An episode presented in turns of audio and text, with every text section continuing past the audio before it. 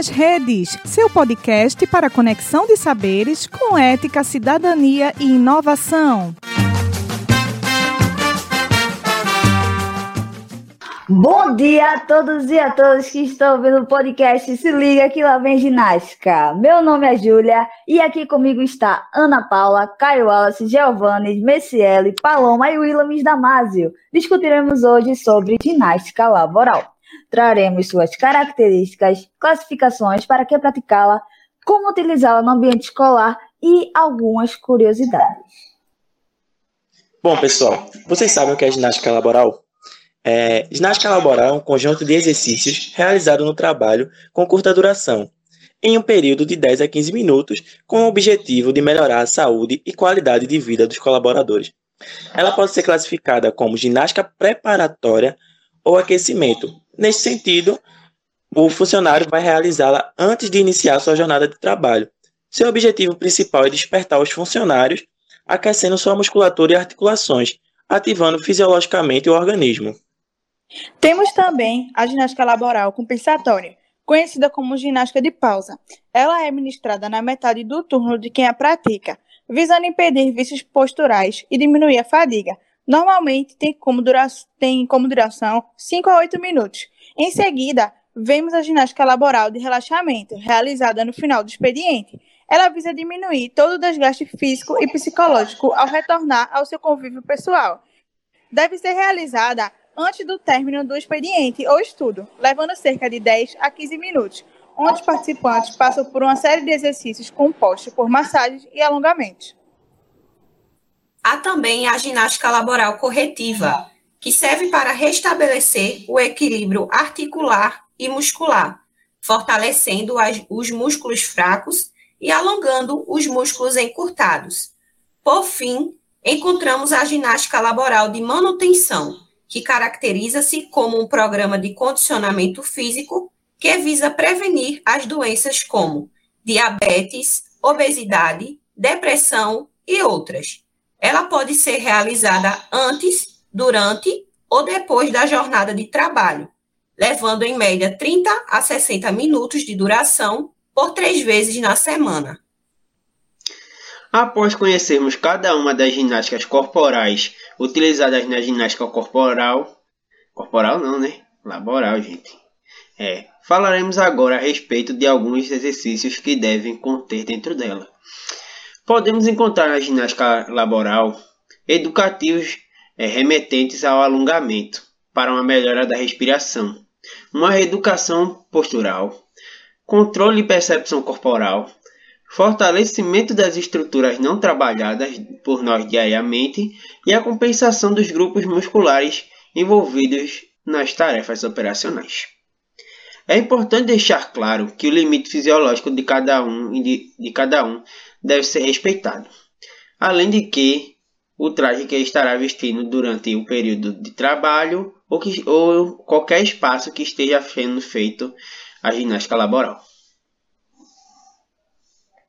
A preocupação em relação à vestimenta é devido ao local onde a ginástica é aplicada. Encontramos bastante a ginástica laboral dentro de uma corporação. Ela é feita durante o expediente para estimular a realização de exercício físico e um bom desempenho dos trabalhadores em frente à atividade. É bem comum ouvir algumas queixas de dores na coluna por quem trabalha muito tempo sentado. A ginástica laboral vem para dar um alívio a essas dores. Exatamente, Ana. A ginástica laboral tem o intuito de diminuir a carga de estresse do trabalho, evitando aquela rotina de apenas o trabalho, ficar sentado o dia todo e depois voltar para casa sem praticar nenhum exercício. Além disso, além de diminuir essa carga, ajuda também a prevenir algumas lesões, como lesões por, por esforço repetitivo, conhecido pela sigla LER ou LER, e distúrbios osteomusculares relacionados ao trabalho, DORT ou DORT. É bem comum esses problemas atingirem a parte superior do corpo, que corresponde a peitoral, abdômen, braços, costas e pescoço, provocados pelo trabalho excessivo e falta de exercícios físicos. Por isso que é importante a prática dos exercícios, principalmente seu estímulo, por causa dos benefícios, tanto para quem está praticando quanto para a empresa, diminuindo a tensão dos membros mais utilizados e melhorando a flexibilidade das articulações dos praticantes. Isso mesmo, Giovanni. É importante também salientar que a presença de um profissional da educação física se faz necessário nesses espaços, por ser ele quem melhor entende e tem a formação para isso. Para além, as empresas, ela pode utilizar? Sim, a ginástica laboral, ela traz muitos benefícios, como foi apresentado anteriormente. Mas para além desses lugares, como escritórios, trabalhos, ela também pode ser usada na escola? Claro que sim. A ginástica laboral, ela pode ser aplicada tanto nos funcionários quanto nos alunos. Trata-se de uma vivência tranquila e que traz bons resultados para os participantes. É importante estimular esse exercício dentro das escolas, pois os funcionários passam a se relacionar mais uns com os outros, melhorando esse relacionamento e deixando um ambiente mais agradável para trabalhar. Vamos agora para algumas curiosidades sobre ginástica laboral. Você sabia que antes de chamar ginástica laboral, ela foi chamada de ginástica de pausa para os operários? Ela teve origem na Polônia em 1925. Depois foi se espalhando pelo mundo até chegar ao Brasil. Ocorreu um pouco de resistência por parte dos empresários para aderir a essa ginástica, por não achar lucrativa.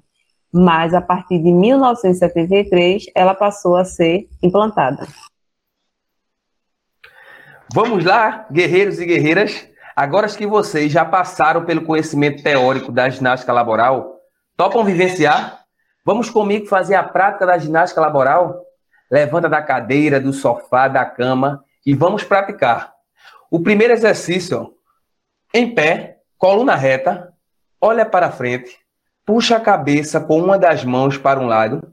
Quando sentir uma leve pressão na lateral do pescoço, segura 5 segundos.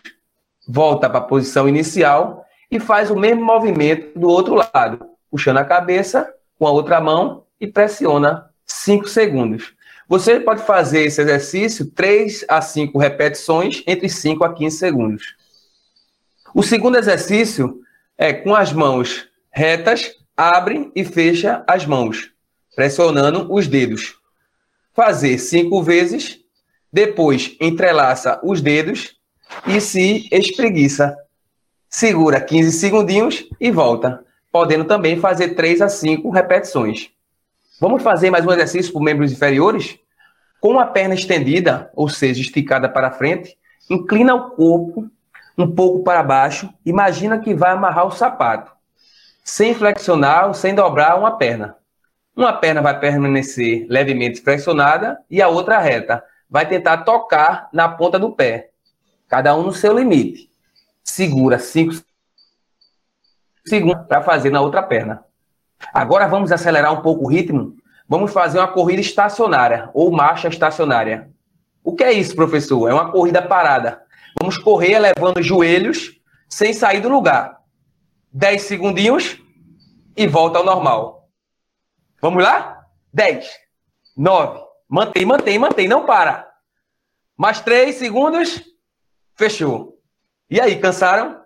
Finalizando a volta calma, faz uma leve elevação do ombro, inspira pelo nariz e solta o ar pela boca. Bom, pessoal, Aqui foi mais um Se Liga que lá vem ginástica. Espero que tenham gostado do assunto abordado hoje e que faça alguma diferença em sua vida nesses tempos remotos. Cuide-se, proteja-se e proteja sua família. Um beijo e até a próxima.